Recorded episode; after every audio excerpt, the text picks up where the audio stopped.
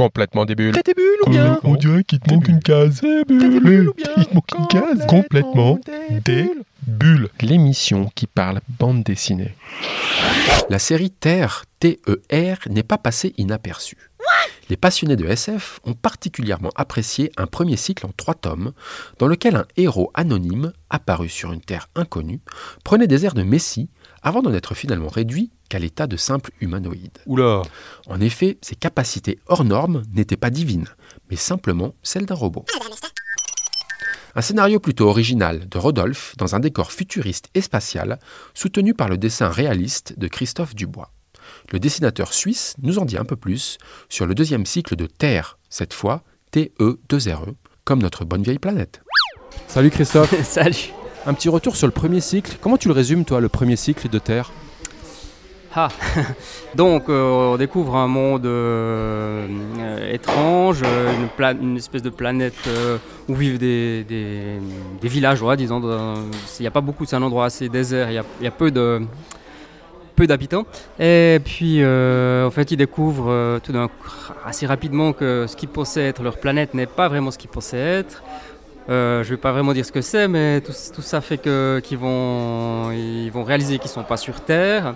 Euh, et puis ils vont partir, si on veut bien, malgré eux un peu, à la recherche de la vraie Terre. Et la fin du premier cycle se termine quand ils arrivent sur la Terre, la nôtre, en tout cas apparemment.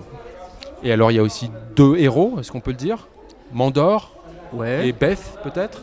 Ouais. Ou deux personnages principaux Alors, euh, ce, que, j'ai trouvé intéressant, c'est pas moi qui ai écrit le scénario, c'est justement ça m'a plu cet aspect-là, c'est que c'est une série où euh, les, bon, il y a le personnage central qui est Mandor, effectivement, mais il y a, il y a quand même un, c'est assez choral dans le sens qu'il y a, y y pas mal de personnages autour, et puis euh, on commence avec le, le premier cycle avec Mandor plus certains personnages qui disparaissent, qui réapparaissent, et eff- effectivement quand on arrive sur ce deuxième cycle, euh, c'est Mondor est principalement Bess, qui était un personnage plutôt secondaire dans, le premier, dans, la première partie, dans les trois premiers tomes, et qui là prend de l'importance.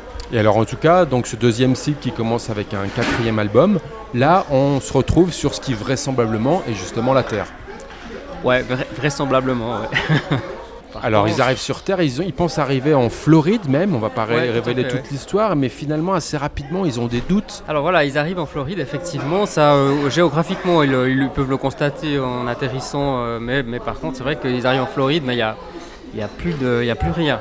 Il n'y a plus de ville, il n'y a plus de route, il n'y a plus d'humains. C'est assez énigmatique, hein, il y a des traces de Voilà, alors il, civilisation, euh, plus de le- il préhistoire. Voilà, il, plus il progresse, plus il retrouve euh, des éléments effectivement de, de, de construction humaine, de, de végétaux, d'animaux, mais il y a vraiment visiblement un gros décalage. Enfin, il y a des choses qui, qui, qui, qui ne- qui ne devraient pas être là et d'autres qui, ont disparu et ne comprennent pas pourquoi. Enfin, voilà, Alors c'est ça qui est assez intéressant, c'est qu'assez vite il y a une sorte de mélange entre les époques. Et euh, il y a un peu un questionnement sur, sur le temps. Quel est, quel est le rapport au temps finalement dans, dans, dans, ce nouveau cycle ou même dans, dans la série complète? Alors, euh, bon, disons, on peut dire que dans la, première trilogie, le temps était très linéaire. Je crois que euh, quand on lit l'histoire, on on le suit, ça se passe sur quelques mois, quoi. ça c'est assez, assez évident.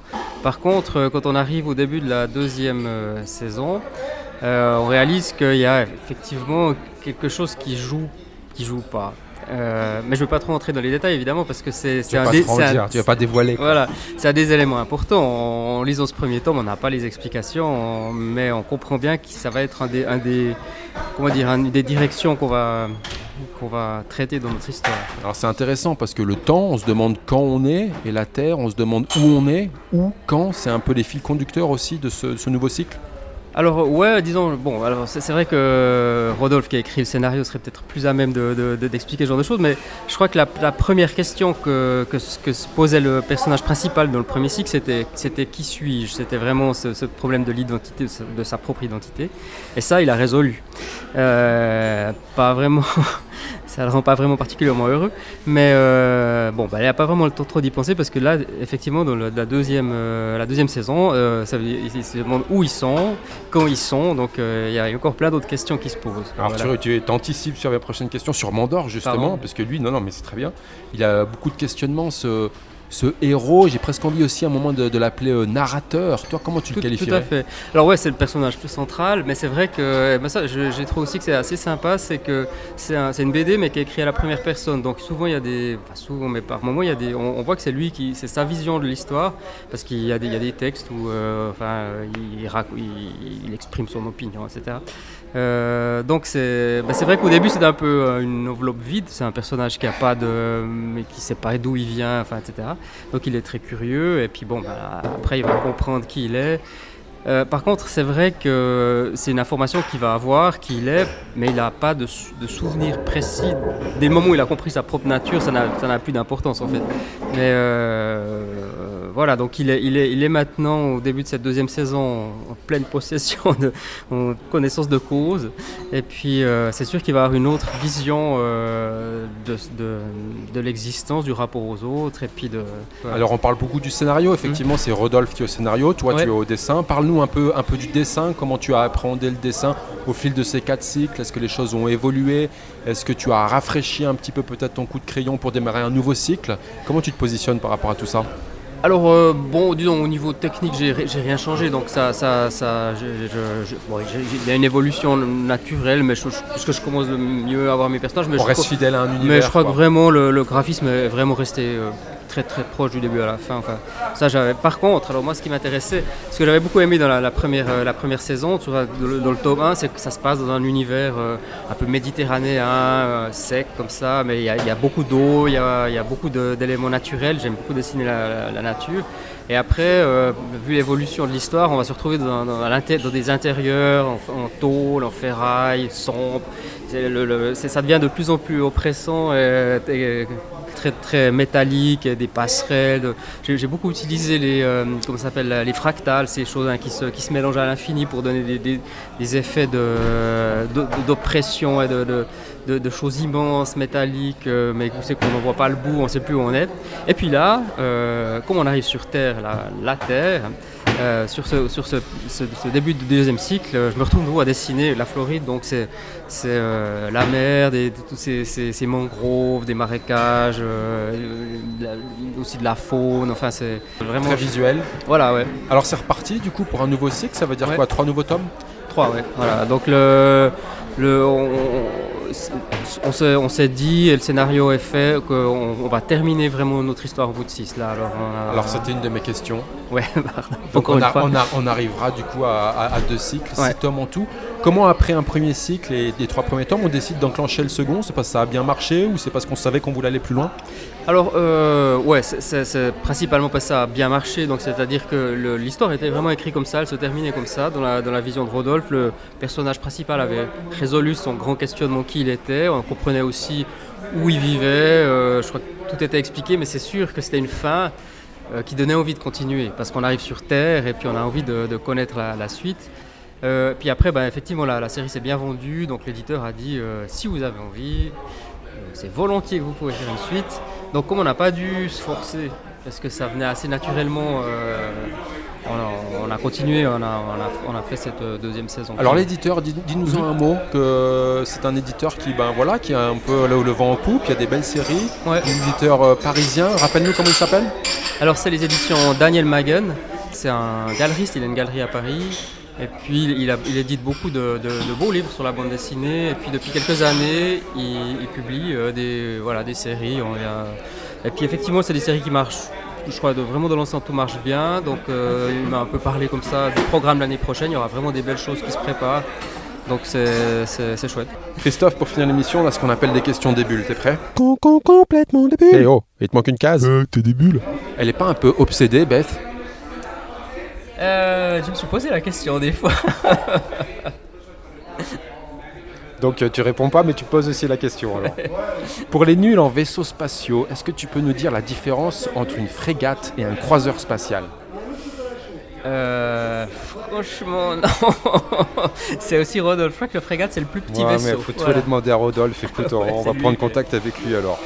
Pourquoi le Marie-Antoinette Hotel Resort? Est-ce qu'il y a une forme d'hommage ou tu sais Faut demander à Rodolphe aussi. Alors ça, c'est effectivement c'est Rodolphe qui a choisi le nom, évidemment.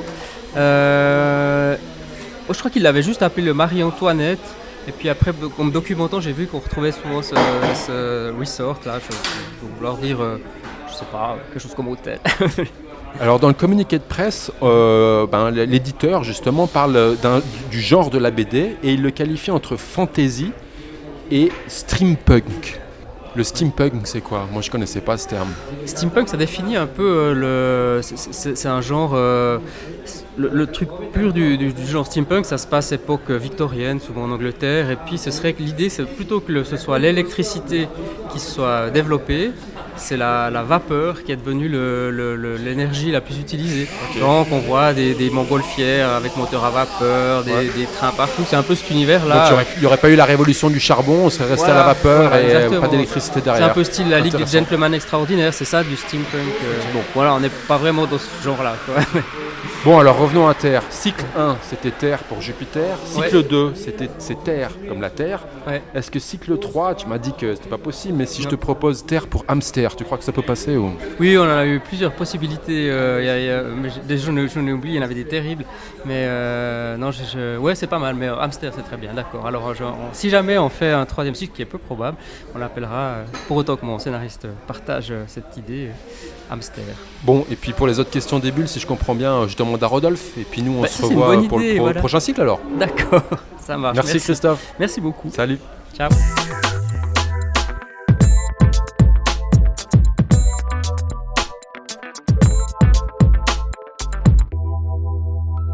Et pour finir, la sélection de quelques albums que nous vous conseillons si vous souhaitiez vous caler une petite bande dessinée tout prochainement.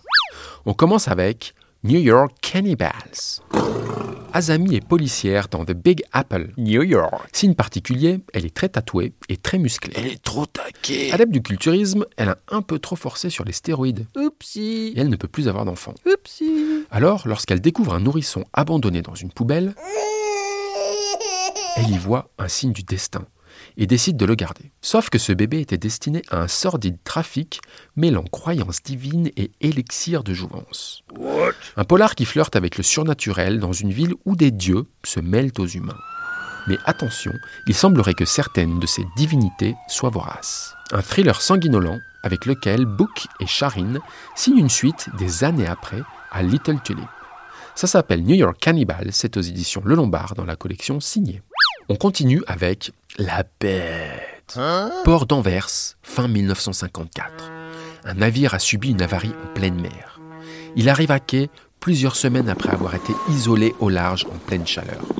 Chargé d'animaux vivants en soute, ce fut l'hécatombe pour les pauvres bêtes. La plupart ont péri, pourri, et certaines se sont même dévorées. Euh, c'est l'hécatombe. Au milieu de ce carnage, en soute, il reste une bête vivante. Elle a l'air sauvage et elle a une très longue queue. Euh, voilà le bordel. C'est une sorte de marsupial inconnu. C'est en fait le marsupilami. Mais attention, il a l'air très méchant. Il va s'enfuir, puis rencontrer un jeune garçon amoureux des animaux. Et une belle histoire commence. Hommage au personnage de Franquin dans cette adaptation de Zidrou et Franck P, qui nous offre un marsupilami dans une version plus noire et animale. Ce premier album s'appelle La Bête et c'est aux éditions Dupuis. Et on finit avec Stern. Hein Stern est croque-mort dans l'Amérique du 19e siècle. Euh, pas sexy comme job. Dans ce quatrième tome, il change d'état pour officier à la Nouvelle-Orléans. New Orleans, man. Dans cette région, souvent inondée, Plouf, il va finalement être plus maçon que fossoyeur. En effet, après avoir vu flotter des cercueils dans les rues pendant les inondations, les autorités de la ville surélèvent les morts dans des caveaux hors sol. Alléluia. En plus de côtoyer les morts, Stern va dans cette région découvrir des rites vaudous et des adeptes du spiritisme. Oula Il va aussi rencontrer une jeune et riche héritière qui, fascinée par la mort, va demander à Stern ses services en tant que consultant. Mais les choses vont mal tourner. Elijah Stern continue donc ses aventures un peu macabres entre ambiance western et fantastique. Ce tome 4 s'intitule Tout n'est qu'illusion. C'est de Frédéric et Julien Maffre aux éditions d'Argo.